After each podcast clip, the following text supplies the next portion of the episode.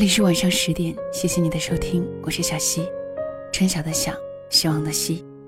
每个周三的夜晚，和你一起倾听故事，感受生活。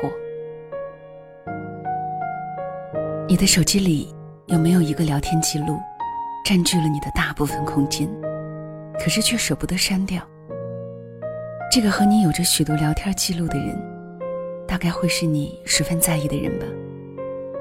或者他已经离开，或者他还在身边。偶尔会回头翻翻这些记录，看着看着，嘴角也会上扬。今天的分享叫做《和你的聊天记录》。我从来不删。作者子健，简书签约作者，微信公众号“抹茶与晴天”的生活意见。那天我的手机提示微信空间不足，需要清理。按下清理按钮后，猛然发现微信空间不知不觉已占了六个 G，而和马克的聊天记录足足占了一半儿。吃惊过后一秒。笑出了声，然后想都没想就略过了他，开始删和别人的聊天记录。一仔细查才知道，自己空间管理的一塌糊涂。有些是临时发起的群聊天儿比如一次聚会或者是讨论某件事情；有些是泛泛之交的往来，还有一些不太有存在感的群。时间久了，已经没有了点开爬楼的兴趣。这些被我一一删除记录，也算落个清净。可说实话，和他聊天的三个 G，我一条都舍不得删。短短两年，从认识到异地，再到相聚，聊天记录见证着我们的爱情。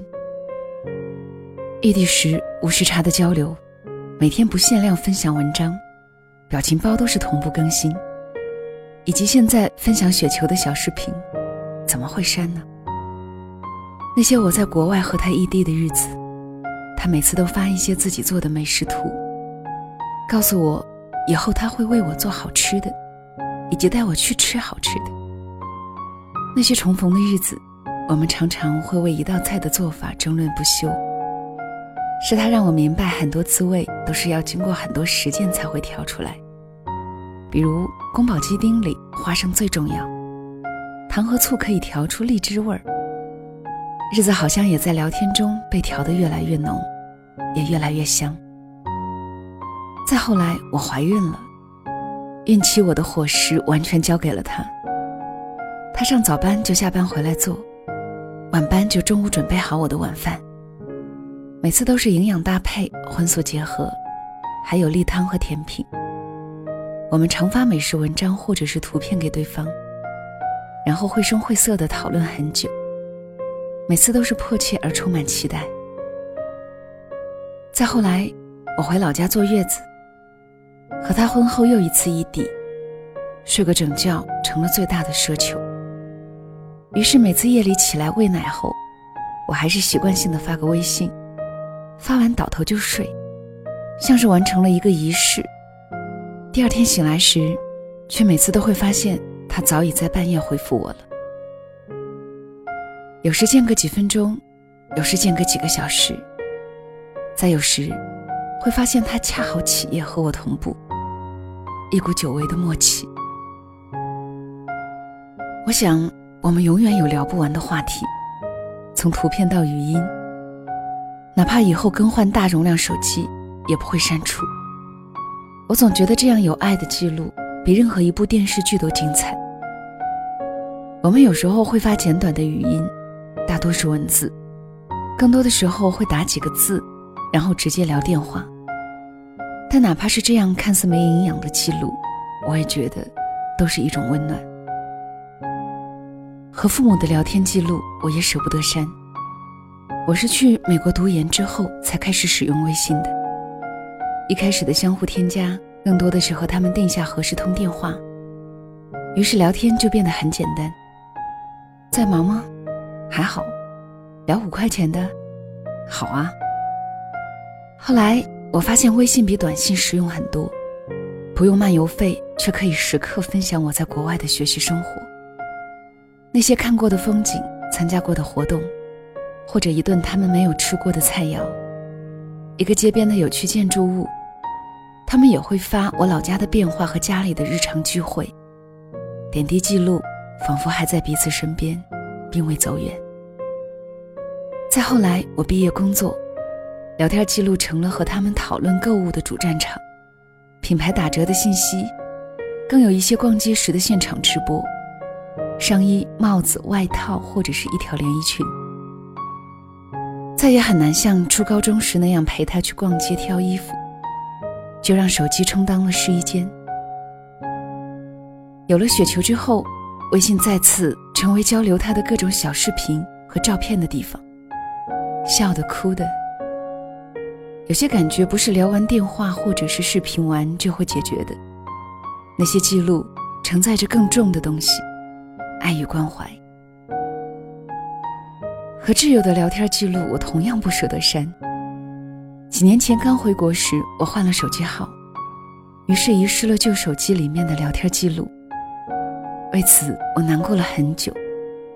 不为别的，只因为里面有很多和朋友们的美好回忆。有不是同专业的小梦，还记得我们每次都兴致盎然地约何时下课去健身，每天练部位还是器械。后来，这越来越多的被讨论周围有哪家餐馆拿到美食所代替，喊着减肥的旗号大快朵颐，又携手在异乡寻觅家乡的味道。异国他乡有一个同类该有多重要？那些记录见证着两个平凡却幸福感很高的小吃货的留学岁月。还有和云云的，和他先是邻居，后来各自搬了家。却依然每天交流。我们常相约锻炼后蒸桑拿聊聊天儿，然后绕着学校暴走几圈儿。对不同学院的好友来说，吐槽各专业的情况，成了聊天的必备款，屡试不爽。如今他和我虽然不在同一个城市，但彼此并未走远。还有和小木的，我们认识很多年了，兜兜转转。终于现在在同一城市生活，虽然不常聊，但每次的话语都很暖心。我觉得和他注定是一辈子的朋友。无论平时多无暇顾及，只要某天发一个表情，就可以准确无误地认出对方，再无缝链接回我们共同的往昔时光。村上春树写过一段话：结婚这种事儿，好的时候非常好。不太好的时候，我每次都想一点别的什么事情。但愿你有很多好的时候。我想，不单是结婚，也不单是爱情，与亲情友情也是这样。好的时候特别特别好，不好的时候多包容理解。回头再看，也只是一段小插曲。如果微信空间不足了，就从你的工作记录里清理吧。如果手机空间不足了，就从不常用的应用开始吧。而那些生命里珍贵的人，如果能保留，请替在乎你的人保留着吧。你早晚会明白，这世上真正对你好的人，不会有几个。这里是晚上十点，谢谢你的收听，我是小溪。小溪更多节目可以关注小溪的公众号“两个人一些事”。今天的分享就到这里。如果此刻说晚安还有些早的话，就将小溪的晚安带到你入梦的时候吧。晚安了。多深情才细枝末节，多动人看烈日当空才灭，留下音乐，不赘述情节。只剩没有追光向你倾斜。我是你伞下的蝴蝶，纸飞舞，由你来思考一切，带我打开秘密的世界。带我趁早领略爱的直接。